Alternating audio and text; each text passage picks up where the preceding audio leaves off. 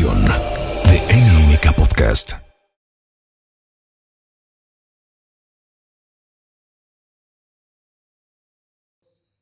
¿Cómo están? Bienvenidas y bienvenidos a Consultorio MOA. Yo soy Julio Luis García y hoy, como todas las semanas, siempre es un gusto coincidir y platicar y escucharnos y llevar a ustedes el tema que les importe. De lo que quieran que hablemos, ya saben que en Consultorio MOA estamos para resolverlo juntos y para atender el tema que necesitemos juntos.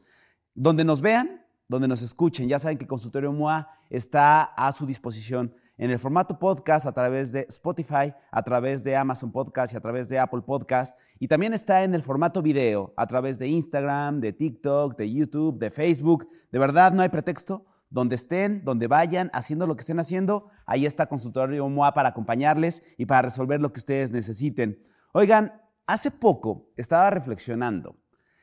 Sé que 100 años, decir que hace 100, 120 años puede parecer mucho. Pero por ahí de 1900, la expectativa de vida de las personas eran 40 años. Por ahí de 1900, de 1910, de 1920, se hablaba de que pues, la expectativa de vida en México, por lo menos, era 40, 45 años de edad. Evidentemente estamos muy lejos de eso. ¿no? Hace todavía 40, 30 años, la expectativa de vida eran 60. Hoy estamos rondando los 80. La expectativa de vida de la población en general está en los 80 años y se habla de que en unos 10 años más la expectativa de vida de los países desarrollados va a alcanzar 100 años. Es decir, estamos viviendo más, pero queremos que se nos note que tenemos menos. Y entonces, hablar de envejecimiento, pues se vuelve cada vez un tema más necesario, más común y entenderlo de mejor forma porque hoy la industria, la, vida, la medicina, la ciencia ha evolucionado muchísimo para que podamos tener pues los años que tengamos y vernos de manera espectacular. Hoy con la inteligencia artificial, cuando vemos, ah, sí, nuestras fotos de hace 20, de hace 10, decimos, a ver, para nada me veía como dice la inteligencia artificial, que según hoy me tendría que haber visto hace 20 años. ¿Por qué? Porque todo ha cambiado, porque la forma en la que nos conservamos, la forma en la que queremos vernos, ha cambiado. Ya alguien de 40, 50, 60 años está muy lejos de ser una viejita o un viejito en una mecedora. Y por eso tenemos que entender y tenemos que saber cómo envejecemos y qué podríamos hacer para envejecer y para crecer de la mejor forma posible. Y hoy le doy la bienvenida a una invitada que ha estado con nosotros aquí en Consultorio MOA. Cuenta con una subespecialidad en dermatología, una alta especialidad en cirugía dermatológica y dermato-oncológica. Es especialista en pelo, piel y uñas. Además, es experta en láser y aparatología. Está con nosotros hoy la doctora Liliana Argüello. Bienvenida de nuevo. Muchas gracias. Ya casi pasó un año. Ya casi un año de que nos vimos. Estamos hablando del paso del tiempo y el año en un parpadeo. ¿Cómo estás, Liliana? Bienvenida. Muy bien, muy bien, gracias. ¿Y tú? Totalmente feliz de que estés acá, porque además, de verdad no sé si es mi edad, pero cada vez se vuelve una plática más recurrente en las comidas, en las cenas, ¿no? Y con gente de prácticamente en sus 20, en sus 30, en sus 40 o 50 o más. Esto de cómo queremos vernos con, con, el paso del tiempo. Esto de que creo que sí ha habido un cambio de mentalidad, de que el paso del tiempo ya no es necesariamente como una sentencia absoluta de que nos tenemos que ver apagados, cansados, arrugados, ¿no? O sea, y con poca vitalidad, con poca energía. Hoy vemos, Marta de Baile subió hace poco en su Instagram una foto, un, video de cómo se supone que eres a los 50, ¿no? Y que nos imaginamos a estas viejitas, apagadas, encorvadas, y cómo se ve una mujer hoy a los 50, que se ve espectacular. Así es. El concepto de envejecimiento ha cambiado. Sí, de hecho, el envejecimiento pues es un proceso que es dinámico, es progresivo y que lamentablemente no es algo que se pueda frenar en su totalidad. ¿Qué es lo que está pasando en el envejecimiento? En el envejecimiento tenemos que las células empiezan a tener un deterioro en su función. Esto va a afectar todos los órganos del cuerpo, absolutamente todos. Y ya si estamos hablando de la piel, lo que está pasando en la piel es que disminuye la producción y la calidad de las fibras de colágeno y elastina. Esto se traduce en que la piel empieza a perder un soporte, una estructura, se empieza a ver más flácida, se empieza a ver más opaca y menos hidratada. Si ya estamos hablando, por ejemplo, en edad, el envejecimiento empieza tan pronto como cumplimos 25 años. Es que eso me parece fuertísimo. Y de hecho hay una comparación que podemos hacer en donde a partir de los 25 años tú vas perdiendo aproximadamente lo equivalente a un mililitro de ácido hialurónico, hablando de, por ejemplo, jeringas de ácido hialurónico, como para ponerlo en cantidades. Obviamente esta edad alguien es muy joven, o sea, no se le nota, es algo muy sutil, pero ya cercano a los 30 años, 32 años, es en donde empezamos a ver estos datos de envejecimiento ya un poquito más visibles. Ahora, ¿es igual el envejecimiento en hombres que en mujeres? Lamentablemente no, para las mujeres, en las mujeres les toca un poquito más de, cambios, ya que como tenemos ciclos hormonales, eh, tanto al inicio como al final de la etapa reproductiva, esto va a deteriorar la calidad de la piel. La falta de estrógenos en las mujeres predispone a un envejecimiento prematuro. Por eso los hombres se ven muy bien a los 45, 50 años y las mujeres. Muchas gracias, Lina. Gracias por decirme que me veo muy bien a mi edad. Pero sí, Exacto. eso y hay otro factor que tú dime si qué tan cierto es o no. El consumo de proteína. De manera generalizada, a ver, evidentemente habrá sus peculiaridades y sus particularidades, pero de manera generalizada, los hombres somos más carnívoros. Entonces, todo el mundo hemos escuchado y sabemos, y las que tienen novio, saben que salen con el novio y el novio se puede comer a media res, y las mujeres son de, no, pues una ensalada, ¿no? Y el consumo de proteína en las mujeres es mucho más débil que en los hombres. También eso tiene una influencia. Sí, y de hecho, justo cuando empieza la etapa de la menopausia, lo primero que se va a perder en las mujeres es músculo. Entonces, por eso tenemos esta fragilidad a nivel del sistema músculo y óseo, y por eso también empieza la osteoporosis. Y todo es por la deficiencia de estrógenos, justamente. A ver, vamos, tranquilos, tranquilos. Créanme que hay buenas noticias. No nada más invité a Lina para que nos traiga malas noticias. No, no, no. De verdad hay buenas noticias y me importa mucho que vayamos entendiendo todo. El envejecimiento, hagan de cuenta, pues que es como, como un descenso, ¿no? En la vida. Uno va en el avión, hasta arriba, hasta arriba, y después uno elige si se quiere caer en picada, caída libre, con paracaídas o planeando y administrándolo. Y esto es de lo que nos vamos a hablar y esto es mucho de lo que han ustedes en, el área de la dermatología han estado estudiando, investigando y han estado como sabiendo qué son las cosas que podemos hacer. Ya nos decías, los 25 años son una primera frontera. Hace algunos años pensábamos que en los 30. Y no quiere decir que hoy envejezcamos antes. Lo que quiere decir es que hay más investigación. se sabe más, se ha estudiado más y con evidencia científica se sabe cuándo el cuerpo pues empieza como a dejar de producir en la velocidad que venía produciendo ciertas sustancias, ciertas células, ciertos componentes de nuestro, de nuestro organismo.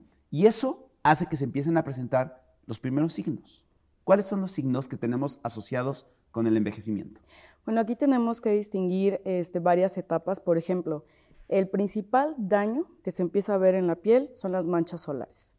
¿Por qué? Porque hay pacientes que desde muy chiquitos se empezaron a exponer muchísimo al sol por actividades deportivas o por gusto, y entonces los primeros datos de envejecimiento que se ven en estos pacientes a edades muy tempranas, entre los 25 y los 30 años, son las manchas solares o lentigos solares.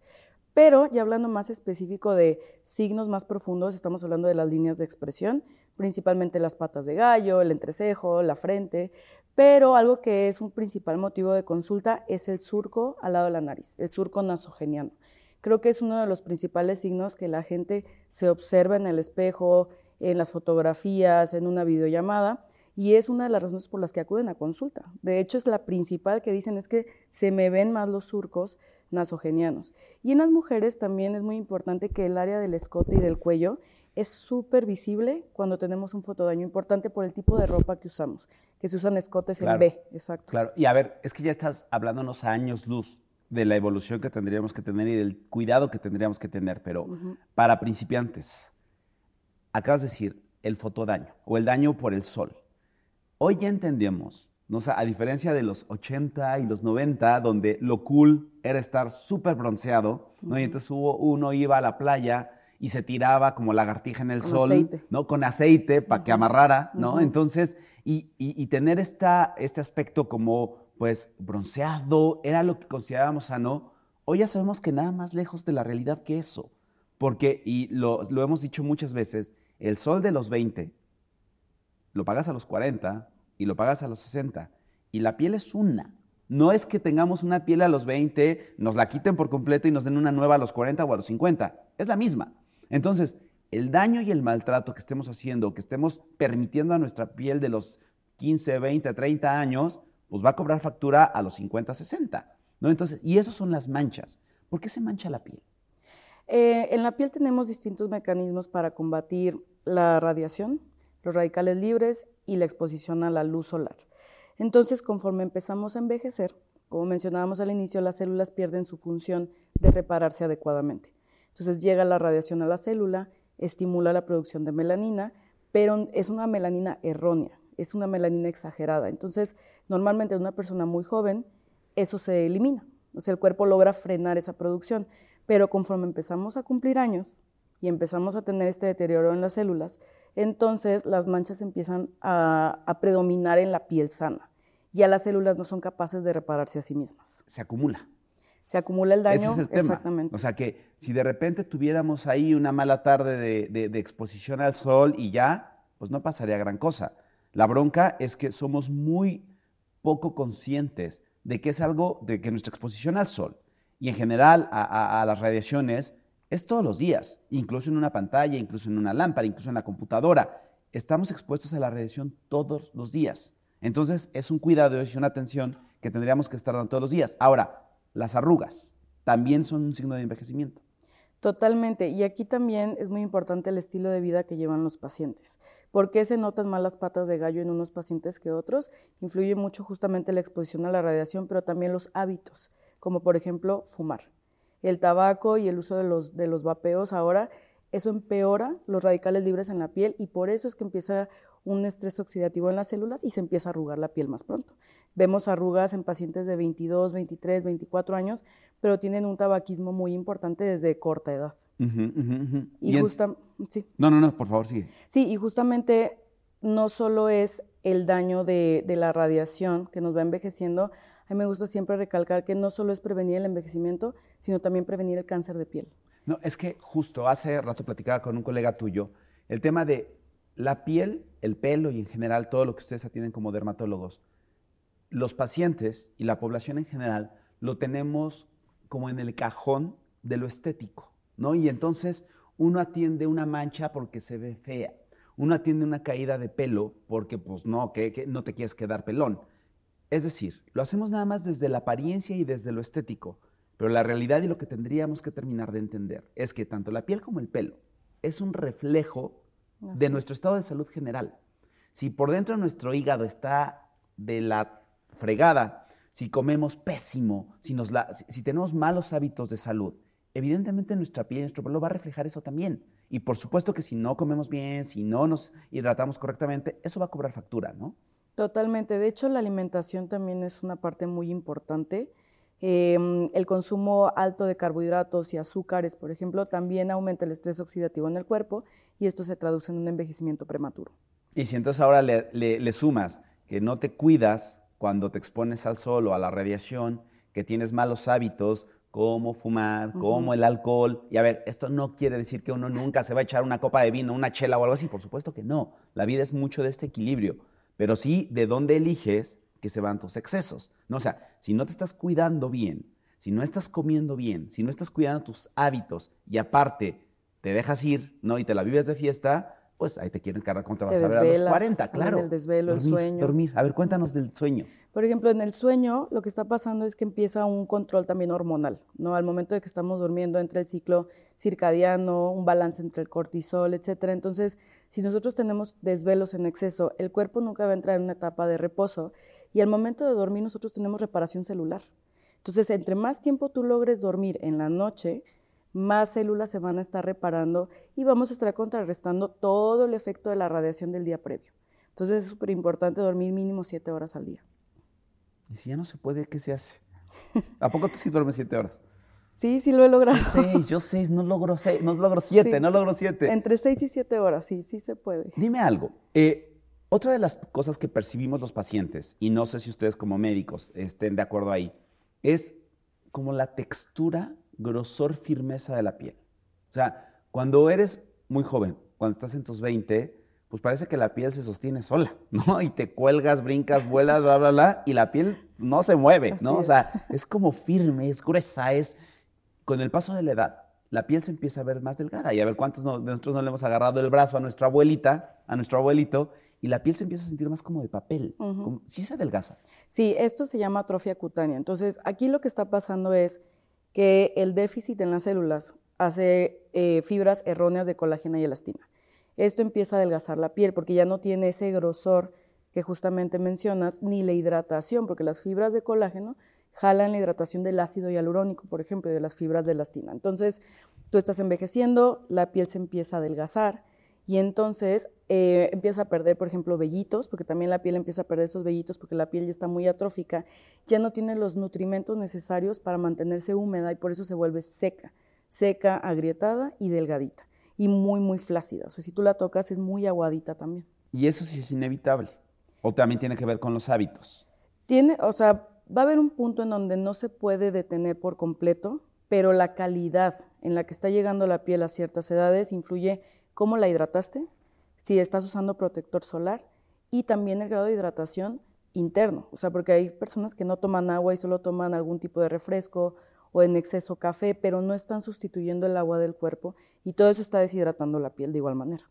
O sea, va a pasar. Va a pasar. Uno decide qué tan rápido y qué tan, qué tan grave. profundo o grave es esto.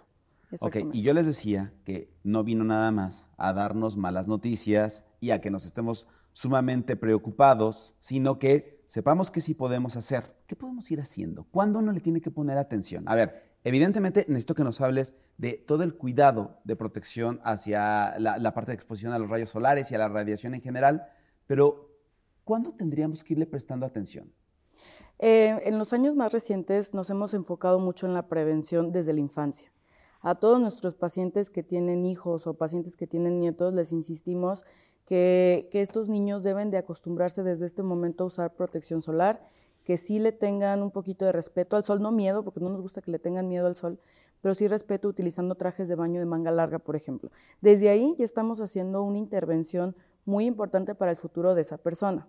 Pero, ¿qué pasa si somos que de la vieja escuela, donde nadie sabía que se tenía que cuidar del sol, que solo se ponían protector una vez el día que iban a la playa en la mañana y no se volvían a reaplicar, que te bronceabas, etc. Entonces, ahí tenemos que dividir en dos etapas a estas personas. Las personas que todavía no tienen datos visibles de envejecimiento, pero ya lo quieren prevenir, que empiezan más o menos entre los 20 y 25, y ya las personas que tienen daño visible en la piel. Y para eso tenemos distintas armas que nos pueden ayudar justamente. Ahora, no todas las pieles son iguales. ¿Quiénes tendríamos que prestar más atención? Por ejemplo, se habla mucho, pero no, me, me gustaría mucho que nos aclares de si es mito o es realidad, de que las pieles más blancas en general son más débiles o más delicadas en cuanto a la exposición a los rayos del sol y las pieles más oscuras, más morenas, son más resistentes. ¿Quiénes tendrían que tener más cuidado? ¿Quiénes tendrían que prestar más atención? Sí, en dermatología tenemos una escala que se llama los fototipos de piel, que es eh, la capacidad que tienes tú de aguantar, por decirlo de esa manera, el sol. Y si tienes, por ejemplo, un fototipo 1 y fototipo 2, son personas rubias o pelirrojas que cuando les da el sol se queman. Nunca se broncean y siempre se queman. Y son quemaduras solares que pueden ir de leves hasta graves con ampollas. Y los fototipos 3, 4, que son los que predominan en, en México, son pieles que ya tienen un poquito más de producción de melanina, que efectivamente son pieles un poquito más oscuras, y por lo mismo tenemos esta defensa extra hacia los rayos solares, porque la melanina hace un escudo sobre las células. Por eso también se genera el bronceado.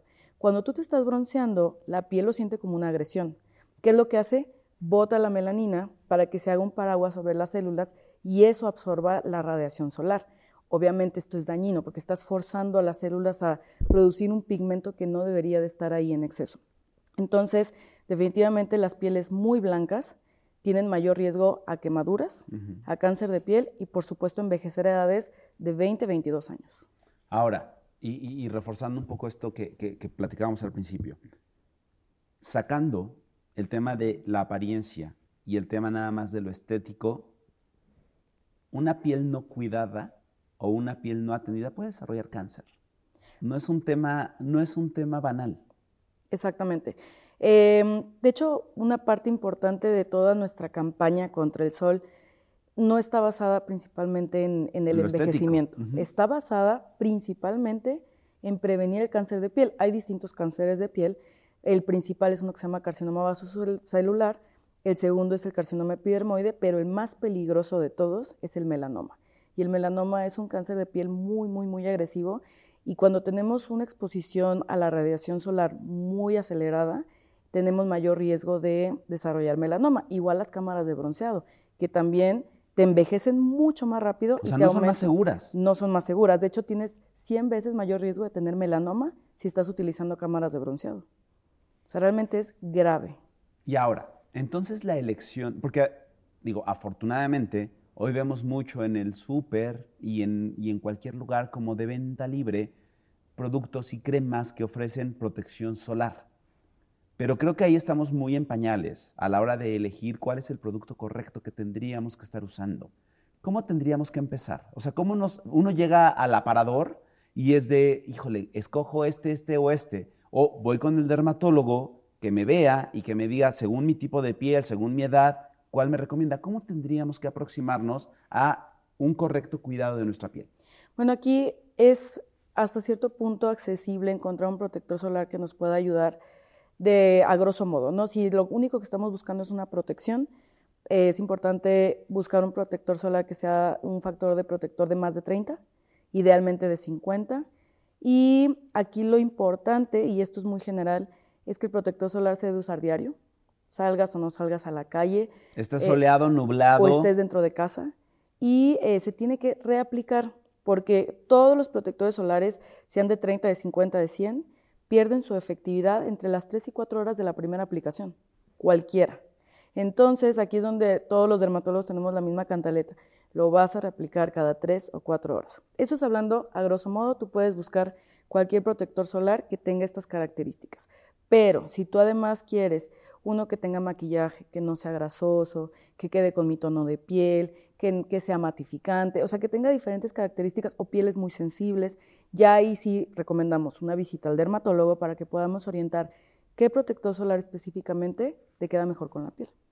Y ahora, la- hay, cualquier variedad, porque ya estoy escuchando, tengo muchos amigos que ¡pah! me dan ganas de darles un zape, que dicen, no, no, no, es que a mí el protector, eh, la sensación grasosa no me gusta, o que me deje blanco como mimo tampoco me gusta. Ya hay demasiados productos en ese sentido. Hay demasiadas opciones. Tenemos muchos foto- fotoprotectores que son acuafluidos, que son en mousse, que son en bruma, que son En en, bruma, que es así loción. de Bruma, la- exactamente. este, que son en loción. También para las pieles que son muy secas y quieren algo grasosito, están las emulsiones, las cremas. Y por supuesto, cuando ya tenemos pacientes ya con manchas tipo melasma, siempre les vamos a recomendar protectores minerales, porque estos sí pueden tener este efecto de que hacen una capa protectora. A veces Física. sienten física, a veces sienten justo este efecto un poquito pesado en la piel, pero esos minerales que tienen extra los- las pantallas solares nos ayudan a que rebota la piel, le hacen como un espejo. Entonces te protege más sobre las manchas. Y ahora, ¿qué, qué opinas de, y, y- y quiero que nos ayudes a entender cuál debe ser el ritual, la rutina correcta y cómo lo podemos incorporar a nuestra vida? Porque ya nos has dicho cosas importantes, muy importantes, que es, es todos los días, se tiene que reaplicar, no importa si está nublado, soleado, no importa si estás en Cancún o estás en la Marquesa, esto tiene que ser parte de tu vida cotidiana. Pero, ¿qué opinas de, hay muchas cremas como en nuestra rutina de skincare que ya traen un factor de protección? ¿Ese es suficiente o independientemente de que nuestra crema hidratante tenga algún factor de protección, tendríamos que usar el protector? Claro, cuando los productos que utilizamos día a día, que no es específicamente un protector solar, tiene factor de protector solar, es una ayudita extra, pero no lo No va a sustituir. reemplaza. No lo sustituye jamás. A lo mejor, oye, salí de prisa, se me olvidó, pero me puse mi maquillaje que trae factor, me puse mi contorno de ojos que trae este factor. Bueno, al menos no saliste sin nada. Encuerado. ¿no? Exacto, No. pero necesitas tu protector solar todos los días, independientemente de lo que te estés poniendo debajo. O sea, entonces eh, ayuda, suma, Suma. pero no reemplaza. Es Exactamente. una cosa súper importante. Porque aparte recordamos que el factor de protector va a perder efecto a las tres horas. Entonces ya lo que te pusiste en la mañana, a mediodía, ya no está. ¿Hay algún momento del día donde uno tendría que ser mucho más enfático o cuidadoso en su ritual o en su dinámica de protección? Sí, definitivamente entre el horario de las 11 de la mañana y las 4 de la tarde es cuando se concentra mayor la radiación. De hecho, eh, tenemos algunas cápsulas en donde enseñamos en los celulares cómo buscar qué índice de radiación tienes en la ciudad en donde estás. Y, e inclusive los celulares te ponen índice muy alto, no salir de casa. Entonces, eso te da una idea de más o menos en tu ciudad a qué hora deberías evitar andar caminando por la calle o manejando, etcétera. Y aunque decías hace un momento, aunque no salgas de casa, pensaríamos que si uno no sale a estar bajo el rayo del sol, no pasa nada. Pero también la radiación entra por las ventanas, entra por la ventana del coche. ¿Cuánta gente no vemos con las manos manchadas y con pequitas porque vas manejando y vas con la mano totalmente expuesta? ¿Dónde nos tenemos que poner el protector solar? El protector solar tiene que estar en todas las zonas expuestas a la luz, a cualquier luz porque hay que recordar que la luz azul, la luz visible de focos, pantallas, celulares, etcétera, mancha igual que la luz visible del sol, que son completamente diferentes la radiación y la luz. Y aquí el envejecimiento también está predispuesto por la luz. Ahora, ayúdanos a entender cuál debería ser este ritual correcto, cuál tendría que ser la rutina adecuada de cuidado de nuestra piel. ¿Qué se pone uno primero? ¿Qué se pone uno después? En el caso de mujeres y hombres que llegan a usar maquillaje, ¿cómo es? Aquí me gusta mucho recalcar que las rutinas de skincare o del cuidado de la piel deben ser siempre personalizadas, porque luego se pone de moda en redes sociales que cómprense eso y ahí van todos a comprarlo, nos llegan pacientes con quemaduras o que algún, algún producto les irritó, etc. Pero sí me gusta recalcar a grosso modo cuáles son los pasos y es muy importante tener un buen jabón de cara. Si tienes piel grasa, pues un jabón para grasa. Tienes piel seca o mixta, entonces un jabón para piel sensible o pieles normales. Y ese eh, se debe usar en la mañana y en la noche. Hay que lavar la cara en la mañana y en la noche. Pero, por ejemplo, si ya estamos hablando de usar algo un poquito más activo en las noches, sería ideal tener eh, un suero con antioxidante o algún despigmentante. ¿Y por qué en la noche, doctora? Algunas sustancias tienen reacción con la luz. Entonces, es mejor aplicarla por la noche para evitar algún tipo de ardorcito o de reacción en la piel. Por ejemplo, algunos sueros que tienen retinol o que tienen vitamina C muy concentrada, es más recomendable utilizarlo en la oscuridad. Okay. Y siempre que les dejamos algún tratamiento ya enfocado en manchas, eh, yo siempre agrego un hidratante. Los hidratantes siempre van a ser muy buena opción, dependiendo del tipo de piel. Puede ser un hidratante en serum, un hidratante en crema o un hidratante en gel, dependiendo del tipo de paciente. Que los serums generalmente son muy ligeros, son, casi como agüita, ¿no? Y se absorben de volada, no te dejan sensación ni pegajosa, ni grasosa, ni nada. Exacto. Entonces en la noche sería lavar la cara, ponerte tu suero con un activo, luego ponerte tu hidratante y tu contorno de ojos, porque luego siempre se nos olvida tratar la pielecita alrededor de los ojos. Que es diferente, no toda la piel es igual. Sí, exacto. De hecho, es la más delgada que hay en todo el cuerpo, como mencionabas, y es la primera que se empieza a arrugar. La y por eso las patas de gallo, y por eso las líneas chiquitas. y por eso todas las como el código de barras. Exactamente, alrededor, del ojo. Y bueno, eso es para dormir. En la mañana te levantas, te lavas tu cara, hay que retirar los productos que utilizaste en la noche, vuelves a aplicar un contorno de ojos y dependiendo de lo que estemos trabajando, puedes volver a aplicar un suero con algún antioxidante apto para usar en la mañana, un hidratante y, por supuesto, protector solar sin falta. El protector es lo último. Es lo último. En el caso del maquillaje, ¿es protector y luego el maquillaje? Así es, el protector siempre va al final de todo lo que te pongas.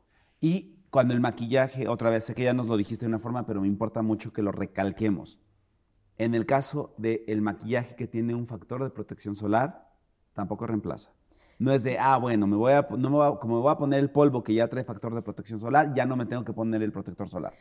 así es, de hecho, afortunadamente tenemos ya tantas opciones a nivel dermatológico que ya no se necesita una base aparte de los protectores solares. Ya tenemos muchas opciones de protectores solares que traen color, que traen distintas texturas y distinto grado de cobertura y además hay diferentes tonos para que ya se nos pueda acoplar un poquito más a la piel y que no haya necesidad de poner esta cobertura extra de maquillaje sobre la piel, porque hay que recordar que también tapa poros, puede resecar la piel, la puede irritar, etc.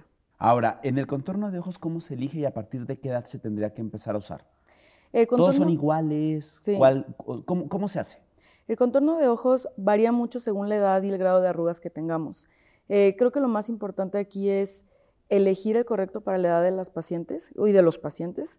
Y, eh, por ejemplo, a mí me importa mucho que tengan una alta concentración de ácido hialurónico, que sean fáciles de aplicar o de esparcir, porque algunos luego se quedan sin absorberse al 100%. Y em, que se tiene que aplicar cada 12 horas. Es muy importante eso. Cada 12 horas. Cada 12 horas, o sea, en la mañana, antes de empezar tu día, y en la noche. Y de hecho hay algunos protectores solares que tienen, perdón, hay unos contornos de ojos que tienen factor de protector solar, lo cual nos ayuda también a proteger la zona de los ojos, porque muchos protectores solares de cara, al momento de aplicarlos alrededor de los ojos, pueden arder un poquito.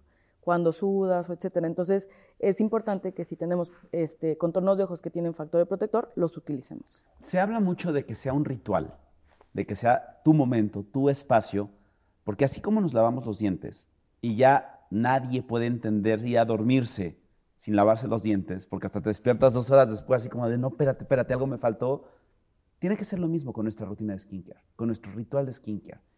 Tenemos que volverlo parte de, lo cotidiano. Cuando estemos de vacaciones, cuando nos relajamos, cuando salimos de, la rutina cotidiana, tenemos que hacerlo así, ¿no?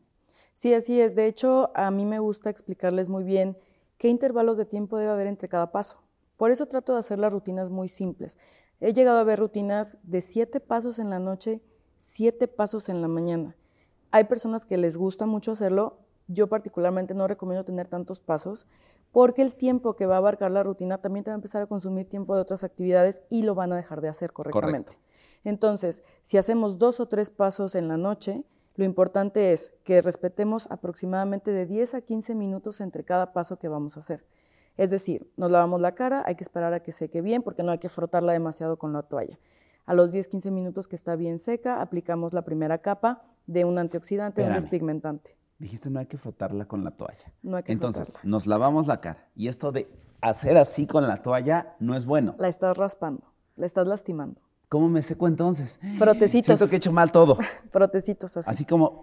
Toquecitos y con una toalla muy, muy delgadita. O sea, una toalla especial para la cara. Que, ajá, que sea muy suave, una toalla No la de, de las manos, por favor. Es muy la que tienen ahí en el lavabo al lado para secarse las manos no tiene que ser la misma toalla para la cara. No, de preferencia. Usen una toalla especial para la cara, pero entonces no frotarla. No frotarla, es con toques. Secarla Como absorbiendo nada más. o simplemente dejarla que se seque solita. Ok, entonces, dejemos pasar 5 minutos, 10 minutos ahí. ¿Y luego? Aplicamos la primera capa de la noche. Puede ser tu despigmentante, tu suero antioxidante, etcétera. Son 15 minutos para que se seque bien. ¿Qué pasa si, no, si lo hacemos todo seguidito? Se empiezan a mezclar los productos y algunos se inactivan uno con otro o empiezan a hacer un efecto de rollito, que muchos seguros se van a identificar con eso, y todo el producto se mezcla y se cae. Entonces ya, no, ya no sirvió, exactamente. Y entonces esperas tus 15 minutos, tu segunda capa, y 15 minutos más, y ahora sí a dormir. Siento que lo he hecho muy mal. Yo dejo pasar unos segundos y entonces uno y otro y otro y otro. No revuelvo el jabón con la crema nada más porque Dios es grande. Es muy frecuente que eso pase y creo que es una de las principales cosas en las que reforzamos el momento de que dejamos un skincare a nuestros pacientes que deben de darle el tiempo al producto de que se pueda absorber bien. Igual por las mañanas, porque muchos pacientes luego cuando lo hacen muy rapidito porque van deprisa, mezclan el protector solar con el producto que acaban de poner y normalmente se hacen rollitos del producto y se cae. Y, y lo pueden ver como unos pellejitos que así le dicen que son, están en las mejillas principalmente. Y es porque también lo aplican frotando. Yo les recomiendo que cuando tengamos varias capas de productos, lo que hacemos es aplicarlo en toquecitos para que se vaya absorbiendo y no se mezcle con lo que teníamos abajo. No, y luego, ¿qué dice la gente que se pone los, en la crema? Se la talla en las manos y luego... No, es mejor más en... Toquecitos. Va a ser mejor distribuida. Dicen los dermatólogos, gentilmente. Gentilmente. Gentilmente contigo. Oye, a ver, ¿Cómo le entramos a qué productos, qué marcas, dónde le damos? Yo justo he descubierto unos de Panalab que me fascinan. ¿Cómo elegimos? Fíjate que a mí justamente lo que me gusta de, esta línea es que tenemos para todos los pacientes. Por ejemplo, em, tenemos las cápsulas de antioxidantes de SK Invita que nos ayudan cuando queremos prevenir también desde adentro, porque hablábamos de la alimentación, de qué no hacer, etcétera, pero ¿qué podemos hacer para reforzar los antioxidantes internos, cómo, cómo prevenir el daño a las células, los radicales libres, qué podemos hacer para que las células sean más fuertes y que puedan soportar mejor el medio ambiente o el día a día. Entonces las cápsulas de Skin Vita nos ayudan a que las células puedan repararse de mejor manera y estas las podemos tomar desde edades de prevención, como a los 25 años y para adelante. Entonces nos sirven para prevención y también como un complemento a los tratamientos cuando ya estamos haciendo rutinas anti-envejecimiento. Y de ahí, por ejemplo, tenemos algunos productos que nos ayudan dependiendo de la condición de la piel. Es decir, si tenemos eh, manchas ya visibles, tenemos dos productos que nos ayudan muchísimo y estos los recomendamos principalmente por la noche. Uno de ellos es el Vitanoin, que tiene combinación con ácido ferúlico y esta tiene una vitamina C súper concentrada. La vitamina C ya ves que ha estado muy en boga últimamente y todos queremos usar vitamina C, entonces aquí tenemos varias opciones de vitamina C esta vitanoín con ácido ferúlico está al 15%, es la concentración más alta que hay. y es la que idealmente hace un buen efecto sobre la piel. Y entonces Y al estar solo es en la noche. esa la recomendamos más en la noche porque además de ser un potente antioxidante, nos va a ayudar con la despigmentación y los signos de arrugas por el ácido ferúlico. Entonces es mejor aplicarlo por la noche para que haga su efecto sin tener la intervención de la luz. Y el blemish, también de esta misma línea, tiene además un factor despigmentante. Entonces si ya tenemos problemas de manchas solares o estamos tratando algún melasma, nos puede complementar muy bien para ir bajando el tono de estas manchas. Igualmente se lo recomendamos por las noches. Pero si tú dices, oye, yo me siento súper bien, yo solamente quiero prevenir, etcétera, está de esta misma versión el Vitanoin C, que trae una vitamina C al 5%. Y esta, por esta concentración, se puede usar en la mañana. Ya ves que platicábamos ok, sí, sí, que sí, podemos usar en la noche, que podemos usar en la mañana, y esa por la concentración es muy segura, que la utilices y te va a dar un glow, te va a restaurar la piel, se te va a ver muy linda, los poros se van a cerrar, Esta piel que se ve hidratada, viva. Brillosita, como- bonita. Sí, sí, sí, sí, sí. Que es el que Divina. es, es lo que están buscando los pacientes hoy en día, porque antes el ef- el- la moda Era lo mate. era vete mate, seco, Seco. no quiero que se me vea una gota de brillo. No, ya no. Ya no, ahora todo yo quiero un protector que sea glow, quiero una rutina que me haga ver la piel glow natural, que yo no me tenga que poner ni siquiera los, los iluminadores de maquillaje. Eso es lo que están buscando los pacientes hoy en día. Entonces, con este tipo de productos podemos hacer que la piel logre que se vea de manera natural. Y bueno, por otra parte, también tenemos eh, un contorno de ojos, súper bueno de esta línea, que trae el factor de protector solar para el contorno de ojos y también tienen un labial, que luego los labios se nos olvidan. A mí me parece súper importante 100%. siempre recalcar los labios, porque ahí se nos empiezan a hacer como de pasita y se nos secan, y entonces no los estamos protegiendo ni con hidratante ni con protector solar, porque hay pocos protectores solares para labios, y SK Invita tiene justamente un labial que trae un factor de protector para labios. Pero solo labial. Necesitamos uno que no tenga color. No, no, no, es, este, es cremita. Ah, cremita. Es cremita, perfecto, es apta perfecto, para todo mundo, justamente. Oye, y ahora, los labios tendrían que ser con mucho mayor frecuencia. Porque la piel, o sea, a ver, si estamos comiendo, si usamos una servilleta, si tomamos agua, eh, si estamos hablando, es decir, los labios los movemos con mucho más frecuencia. Entonces, tendremos que estar aplicándolo de manera más constante, ¿no? Exactamente, por ejemplo, si consumiste algún alimento, al finalizar otra vez. Te lavaste los dientes, otra vez. Ahí sí, porque si los labios están en constante contacto con saliva y alimentos Si te y con limpieza, con alguien, otra vez. Otra vez, totalmente, totalmente. Porque los labios también es lo primero que está tocando la luz, porque es la nariz y los labios. Entonces, todo el daño va frontal. Y sobre todo cuando estamos en pantallas también. Entonces, por eso vemos labios cada vez más secos a temprana edad y buscan también muchos procedimientos para poder revitalizarlos nuevamente, sin llegar a, hacer un relleno que cambie la forma. Estamos hablando ya más de hidratarlos de manera profunda, pero es porque no utilizaron protector solar en ningún momento en los labios. Vale la pena entender entonces que el cómo está nuestra piel es un reflejo de nuestra salud, de, cómo está nuestra salud integral, de cómo está nuestro cuerpo por dentro también. Ponerle atención, tener un correcto cuidado y ritual de skincare y de atención a nuestra piel en la mañana y en la noche y lo que tenemos que estar haciendo durante el día, queda muy claro. ¿Cómo cambia el pronóstico médico de un paciente que se cuida de manera correcta? Aquí creo que el principal impacto, tenemos dos tipos de impactos. El principal que a lo mejor al paciente es el que más le preocupa, es el físico. Entonces, cuando un paciente se está cuidando desde edades muy tempranas, va a tener un envejecimiento de muy buena calidad, que al momento de que se compare con colegas, amigos de la misma edad que no lo hacen, se va a sentir muy bien consigo mismo, va a decir, me he cuidado y me veo muy bien. Y a lo mejor no ha tenido que hacer tantas intervenciones, ya hablando de cosas inyectables o etcétera, ¿no? Pero uno de los impactos que siempre es el más importante es que su riesgo de desarrollar un cáncer también va a ser mucho menor, porque la protección solar y todos estos cuidados fueron justamente los adecuados para esto. ¿A partir de qué edad hay que ir al dermatólogo?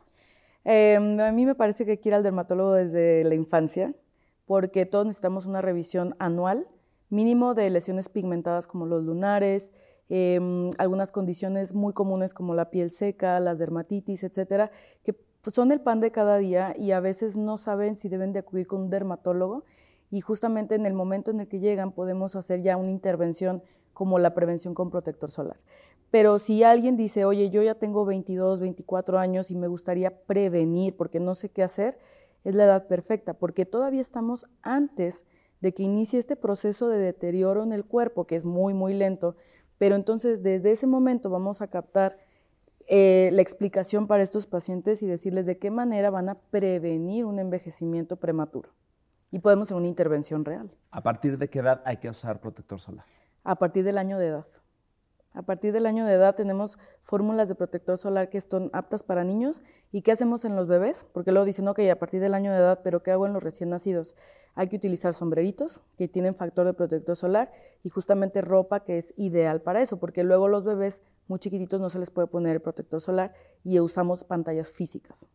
Para y los bebés recién nacidos no se solean, a menos que sea una indicación médica específica, no se solean. No, no se deben de asolear porque su piel es muy inmadura y no tienen todos estos mecanismos de defensa contra el sol, por lo tanto las quemaduras solares son más graves con menor tiempo de exposición. Y ahora, si van a salir de vacaciones, si van a tomar este fin de año para salir de vacaciones, no se olviden que independientemente de que no sea verano, la protección solar tiene que estar presente siempre, en todo momento. esto de andar con manchas rojas en la piel, esto de andar rojo como camarón, no está divertido, no es chiste y no es juego. Así es. Sí, justamente, de hecho, igual retomando las pantallas solares, eh, me parece que cuando alguien ya va a ir de vacaciones a una playa o un lugar muy expuesto, yo sí les cambio el protector de la ciudad por una pantalla solar. Y justamente dependiendo si quieren que tenga color o sin color, para que ya les sirva como maquillaje, tenemos estas opciones de pantallas para cambiarlas y que rebote la luz y que entonces estas quemaduras y este fotodaño sea aún menor. Y si a eso, yo tengo pacientes que me dicen, es que me voy a la playa un mes. Entonces les inicio los antioxidantes, como los que mencionamos, justamente para prevenir que si el paciente se expuso de más, aunque no quería y se quedó dormido y lo que sea, estos antioxidantes ya nos van a prevenir que esa radiación extra que tuvo el cuerpo no haga tanto daño en las células. Como que nos decías de SK Invit. Exactamente. Que podemos ver y ¿cuánto tiempo antes nos podemos empezar a tomar? Pues lo ideal es que ya lo tomes como parte de tu rutina de antioxidantes. Pero si es intencionadamente para irte a la playa, yo se los inicio dos, tres semanas antes. Buenísimo. O hasta un mes. Entonces, para que lo consideren, para que se lo pregunten a su dermatólogo, para que digan, mira, escuché de este, ¿cómo ves? ¿Me lo empiezo a tomar? ¿Cuándo empiezo? ¿Cómo empiezo? ¿Cómo lo hago? Así es. Muchas gracias. Gracias por haber venido con nosotros. Gracias por ayudarnos otra vez a entender cómo podemos, pues, pilotear mejor esta bajada después de que uno toca los gloriosos 25 años de edad y podemos administrarlo de una gran manera para vernos espectacular a nuestros 50, a nuestros 60, a los 70, a la edad que uno vaya a tener y a la edad a la que uno vaya a llegar. Muchas gracias. No, a ti muchas gracias por la invitación nuevamente. Bueno, pues ya saben qué tienen que hacer para cuidar su piel, para cuidar, y de verdad, de verdad, se los digo en serio. Lo hemos dicho de manera insistente y hasta el cansancio y lo seguiremos haciendo porque esa es parte de nuestra misión. La piel y el pelo únicamente va a reflejar cómo estamos, por dentro y por fuera. La atención que le pongamos a nuestra salud por dentro y por fuera es lo que va a reflejar nuestro estado físico, es como queremos vernos. Y eso sí es nuestro trabajo y eso sí es la atención que nosotros decidimos ponerle. Entonces, ya saben lo que tienen que hacer, visiten a su dermatólogo, visiten a su médico y cuídense a tiempo y cuídense todo, en todo momento. Muchas gracias, doctora. Muchas gracias a ti. Con esto nos vamos, que tengan un excelente mañana, tarde o noche y nos escuchamos en el próximo capítulo de Consultorio MOA. Bye. Porque nadie dijo que la adultez, el amor, el trabajo o la salud son fáciles. Julio Luis García resuelve tus agobios con los mejores especialistas. Consultorio MOA, ahora en podcast.